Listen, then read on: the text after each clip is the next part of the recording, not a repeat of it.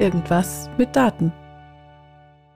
Herzlich willkommen bei Irgendwas mit Daten, dem Podcast zur Datenanalyse in der Industrie. Ich bin Barbara Bredner, Data Scientist und Datenstrategieberaterin und ich unterstütze Menschen aus der Industrie bei ihren Datenprojekten. Heute geht es um die Weibull-Verteilung. Das ist die Verteilung im Bereich Zuverlässigkeit und Lebensdauer. Und diese Folge ist damit der zweite Teil aus der Serie zur Zuverlässigkeit und Lebensdauer. Und dieses Thema, das stammt von einem von den Zuhörern dieses Podcasts. Vielen Dank dafür. Solche Anregungen sind natürlich immer nützlich für mich. Und wenn Sie auch ein Datenthema haben, wo Sie sagen, na, das könnte auch was für diesen Podcast sein, dann schreiben Sie mir doch gerne entweder eine Mail, die Mailadresse finden Sie in den Show Notes von diesem Podcast, oder Sie nutzen eine Kommentarfunktion auf der Plattform Ihrer Wahl.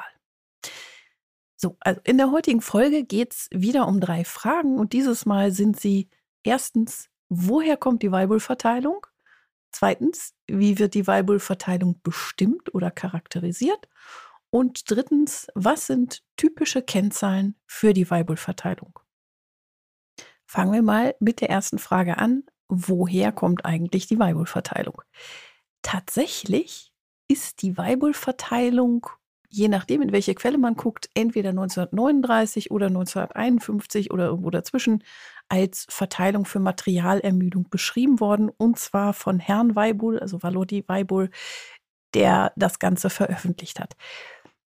Eigentlich gab es diese Verteilung aber schon vorher. Also er hat nur ein, eine bestehende Verteilung anders genannt, nämlich Weibull-Verteilung nach ihm. Warum auch immer er das getan hat. Denn diese Verteilung, die wir heute unter Weibull-Verteilung kennen, heißt eigentlich Rosin-Remmler oder Rosin-Remmler-Sperling-Bennett-Verteilung oder kurz RRSB. Und die wurde 1933 schon von den genannten Menschen beschrieben für Korngrößenverteilung. Particle Size Distributions. Und äh, wenn Sie da noch mal ein bisschen was nachlesen wollen, finden Sie in den Show Notes auch einen Link zur 80-Jahr-Feier, 80 Jahre Rosin Remmler Sperling Bennett Distribution, äh, die dann in Freiburg stattgefunden hat. Also Herr Weibull hat sich diese Funktion genommen und hat dann geguckt und gesagt, naja, für die Materialermüdung funktioniert es wohl auch ganz gut. Tatsächlich, wenn man noch einen Schritt weiter geht, auch die RRSB-Verteilung ist nur eine Abwandlung einer auch vorher schon existierenden Verteilung, nämlich der Frichet-Verteilung, ähm, die 1927 veröffentlicht wurde, ist eine Spezialfall der allgemeinen Extremwertverteilung, die man zum Beispiel für Hochwasser nimmt oder für Finanzrisiken und ist die Inverse von der RSB-Verteilung. Das heißt, also die Frichet-Verteilung einmal invertiert, hat man die Rosen-Remmler-Verteilung und äh, Weibull hatte einfach ein neues Etikett drauf geklebt und gesagt, das ist jetzt die Weibull-Verteilung. Sei es wie es sei, er hat auf jeden Fall dafür gesorgt, dass die sich ganz deutlich breiter verteilt hat als die Rosin-Remmler-Verteilung, indem er einfach ganz viel dazu publiziert hat und ganz viel damit gemacht hat und gezeigt hat, dass es eben für Materialermüdung auch anwendbar ist. Und Materialermüdung ist sicherlich ein häufigeres Thema als Korngrößenverteilung. Diese äh, Korngrößenverteilung, die finden wir heute zum Beispiel noch, wenn es um das Kleinmachen von Steinen geht, also Steinbrüche, Zementwerke und so weiter. Die nutzen auch heute noch den Begriff der Rosenremmler-Verteilung oder RSB. Da geht es dann darum zu beschreiben, wie die Messwerte sich verteilen. Und im Bereich von äh, Weibull und Materialermüdung, da geht es eher darum zu gucken, wie ist die Verteilung der Ausfallzeiten in Abhängigkeit von der Belastung. Also die Untersuchungsfragen, die dahinter stehen, sind durchaus ein bisschen unterschiedlich und trotzdem können wir für beide dieselbe Verteilung annehmen. Ganz egal, wie wir die nennen. Und wenn wir jetzt sagen, oh, das klingt eigentlich ganz gut, da habe ich ja gleich mal einen Anwendungsfall, zum Beispiel, weil Sie sich mit Materialermüdung beschäftigen oder auch mit Korngrößen, wenn Sie in einer Software gucken, dann werden Sie höchstwahrscheinlich da sehr viel häufiger den Begriff Weibull finden als RRSB oder Rosenremmler. Es sei denn, Sie haben jetzt spezielle Software, die so im Bereich äh, Steinbruch verwendet wird, dann werden Sie da eher Rosenremmler finden. Das nur zur Erklärung. Jetzt könnte man ja sagen, äh, gibt es nicht noch was anderes als die Weibull-Verteilung? Und die Antwort ist wie immer natürlich ja. Klar gibt es noch ganz viele andere Verteilungen, zum Beispiel auch für Zuverlässigkeitsdaten, ähm, Lognormalverteilung, die logistische Verteilung. Also da gibt es auch andere Möglichkeiten. Die Weibull-Verteilung hat eine sehr charmante Eigenschaft und die macht sie eben so schön anwendbar. Die ist sehr flexibel. Das heißt, die sieht auch sehr unterschiedlich aus. Je nachdem, wie die parametrisiert wird, also mit welchen Kennzahlen die gefüttert wird, kann die sehr unterschiedlich aussehen. Das führt uns gleich zur zweiten Frage, nämlich wie wird die Weibull-Verteilung bestimmt? Vielleicht erinnern Sie sich, Normalverteilung, Mittelwert, Standardabweichung sind die beiden Kennzahlen, mit denen dann diese Glocke beschrieben wird. Der Mittelwert sagt, wo der höchste Punkt dieser Glocke ist und die Standardabweichung sagt, wie breit das Ganze ist. Das Schöne ist, das können wir auch selber zu Fuß rechnen, also den Mittelwert auszurechnen oder die Standardabweichung. Standardabweichung zu Fuß auszurechnen macht zugegebenermaßen überhaupt keinen Spaß. Insofern hilft auch da Software, aber grundsätzlich sind wir in der Lage, diese Normalverteilung zu bestimmen. Wenn wir das jetzt bei der Weibull-Verteilung uns angucken, da gibt es auch zwei Kenngrößen, zwei Parameter. Und das eine ist ein Formparameter oder die Ausfallsteilheit, gerne mit einem kleinen b bezeichnet. Und dann gibt es noch einen zweiten Parameter, eine zweite Kennzahl, das ist der Lageparameter, gerne mit einem großen T. Die Ausfallsteilheit oder auch der Formparameter, dieses kleine b, sagt, wie der Verlauf der Funktion ist. Wenn wir ein b haben, was kleiner ist als 1, dann fällt die Funktion ab und zwar umso stärker, je kleiner das b ist. Also für 0,1 fällt sie sehr stark ab, für 0,9 fällt sie nicht mehr ganz so stark ab. Und wenn das b dann größer wird, dann bekommen wir wieder eine Funktion, die einen Gipfel hat, also so ähnlich wie bei der Normalverteilung. Manchmal sieht die Weibull-Verteilung auch ähnlich aus wie eine Normalverteilung, hat aber andere Eigenschaften.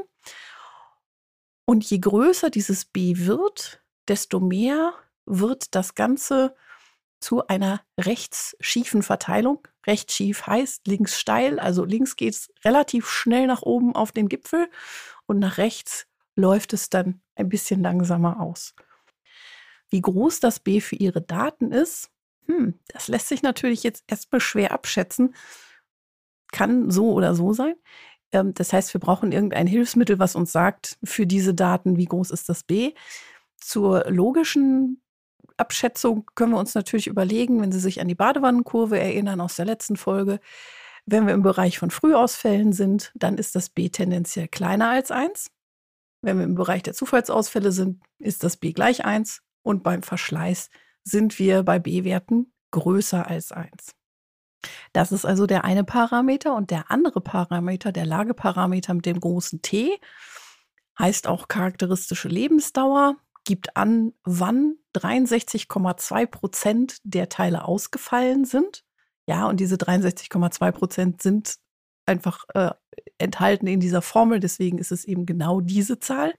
Das heißt also, wenn wir einen Lageparameter von 500 haben für unsere Weibull-Verteilung, bedeutet das nach 500 Zeiteinheiten, Minuten, Sekunden, Tagen, Wochen, Monaten, Jahren oder auch nach 500 Belastungen, nach 500 Zyklen, was auch immer da unsere Einheit ist, nach der wir das bemessen. Nach 500 sind 63,2 Prozent der Teile ausgefallen, also knapp zwei Drittel. Nun ist es so, wir brauchen Werte. Wenn wir die Daten haben, brauchen wir Werte für unser B und für unser T, damit wir mit dieser Verteilung irgendwas anfangen können. Und äh, das Unschöne ist, hier brauchen wir auf jeden Fall Software, die das für uns ausrechnet. Weil das nicht mehr zu Fuß zu rechnen ist. Also selbst wenn man sich viel Mühe gibt, das funktioniert nicht. Es gibt zwei Methoden, wie das bestimmt wird, nur damit Sie es mal gehört haben. Maximum Likelihood oder Median Rang. Beide haben so ihre Vor- und Nachteile richtig großartig unterschiedlich sind die meistens nicht. Im Zweifelsfall kann man beide ausprobieren und gucken, ob es große Unterschiede gibt. Letztendlich nehmen Sie einfach das, was die Software Ihnen sagt. Es gibt noch eine Variante der Weibull-Verteilung, in der es einen dritten Parameter gibt, und zwar ein kleines T0. Das ist die ausfallfreie Zeit. Damit möchte man dann eine Flexibilität haben, zum Beispiel, wenn man weiß, naja, die Teile werden jetzt erstmal zwei Wochen lang gar nicht beansprucht weil die im Lager liegen. Und während die im Lager liegen, altern die nicht wirklich. Und da sie nicht beansprucht werden, ist das unsere ausfallfreie Zeit. Und dann kann man das eben auch noch mit berücksichtigen. Es gibt auch ein paar Spezialfälle der Weilbull-Verteilung. Zum Beispiel, wenn die Ausfallsteilheit oder der Formparameter b gleich 1 ist. Also wenn wir wirklich unten in unserer Badewanne sind, dann haben wir eine Exponentialverteilung. Und die Rayleigh-Verteilung ist auch ein Spezialfall der Weibull-Verteilung und umgekehrt. Also die beiden kann man auch ineinander umrechnen. Wichtig ist nur Normalverteilung, selbst wenn die sich ähnlich sehen, sind nicht verwandt, ist eher so wie ein Doppelgänger, ne? also kein Verwandtschaftsverhältnis, sieht trotzdem ähnlich aus. Die Eigenschaften sind unterschiedlich und insofern kann man nicht einfach sagen, ja, wenn es so aussieht, dann nehme ich das halt einfach, ähm, sondern muss halt überlegen, ist das, was ich hier untersuche, eher etwas aus dem Bereich Materialermüdung, Stressbelastung, Zuverlässigkeit, dann tendenziell Weibelverteilung? Oder ist das eher was, wo ich davon ausgehe, ich habe einen mittleren Wert, es streut ein bisschen zufällig drumherum, dann eher die Normalverteilung. Gut, also wenn wir diese Verteilung dann haben, aus der Software unserer Wahl die Parameter rausgezogen haben, dann wollen wir sie natürlich auch nutzen unter anderem um das Ausfallverhalten zu beschreiben. Und dafür nehmen wir gerne die ein oder andere Kennzahl. Deswegen eben die dritte Frage heute. Was sind typische Kennzahlen der Weibull-Verteilung? Das erste ist gar nicht unbedingt eine Kennzahl, sondern tatsächlich eine Funktion, die Funktion der Ausfallrate oder das Lambda T. Manchmal heißt die auch Hazard-Funktion oder Hazard-Rate, Hazard Rate, die uns angibt, wenn wir an einem bestimmten Zeitpunkt oder nach einer bestimmten Zyklenanzahl gucken, wir schauen auf die noch intakten Einheiten, wie wahrscheinlich ist es, dass da was ausfällt? Andere Kennzahlen, die wichtig sind in dem Zusammenhang, MTTF und MTBF. MTTF, Mean Time to Failure und MTBF, Mean Time Between Failure. Sie hören schon, das klingt ganz schön ähnlich und das ist es auch. Es gibt an die Zeitspanne, bis wieder etwas kaputt geht oder bis etwas kaputt geht. Also MTTF, Mean Time to Failure, heißt, wie lange muss ich warten im Schnitt, erwartungsgemäß, bis etwas kaputt geht. Und Mean Time Between Failure ist ähnlich, nur dass ich das da reparieren kann. Also beim MTTF nicht reparierbar, bei MTBF reparierbar, ansonsten von der Formel her beides völlig gleich. Charakteristische Lebensdauer habe ich ja schon gesagt, das ist auch eine wichtige Kennzahl mit den 63,2 Prozent. Und dann gibt es noch BQ-Lebensdauern oder BX-Lebensdauern, je nachdem, wo man reinguckt. Also das große B ist immer da, das, was danach kommt, ist unterschiedlich und ist ein Platzhalter für eine Zahl. Ja, also B10 zum Beispiel ist so eine gängige Kennzahl und diese 10 gibt an, wann dieser Anteil von Teilen ausgefallen ist. B10 sagt also zum Beispiel, nach 432 Stunden sind 10 Prozent der Teile ausgefallen. Und dieser Ausfall wird halt an verschiedenen Stellen auch gefordert. Also B10 ist so eine typische charakterisierende Kennzahl, die dann auch gerne gefordert wird, wenn es darum geht, zu beschreiben, wie die Zuverlässigkeit äh, von Teilen so ist. B90 ist auch gängig. Also wann sind 90 Prozent der Teile ausgefallen? Und dann gibt es noch ein paar dazwischen wie B50, ne, wann ist die Hälfte ausgefallen und so weiter.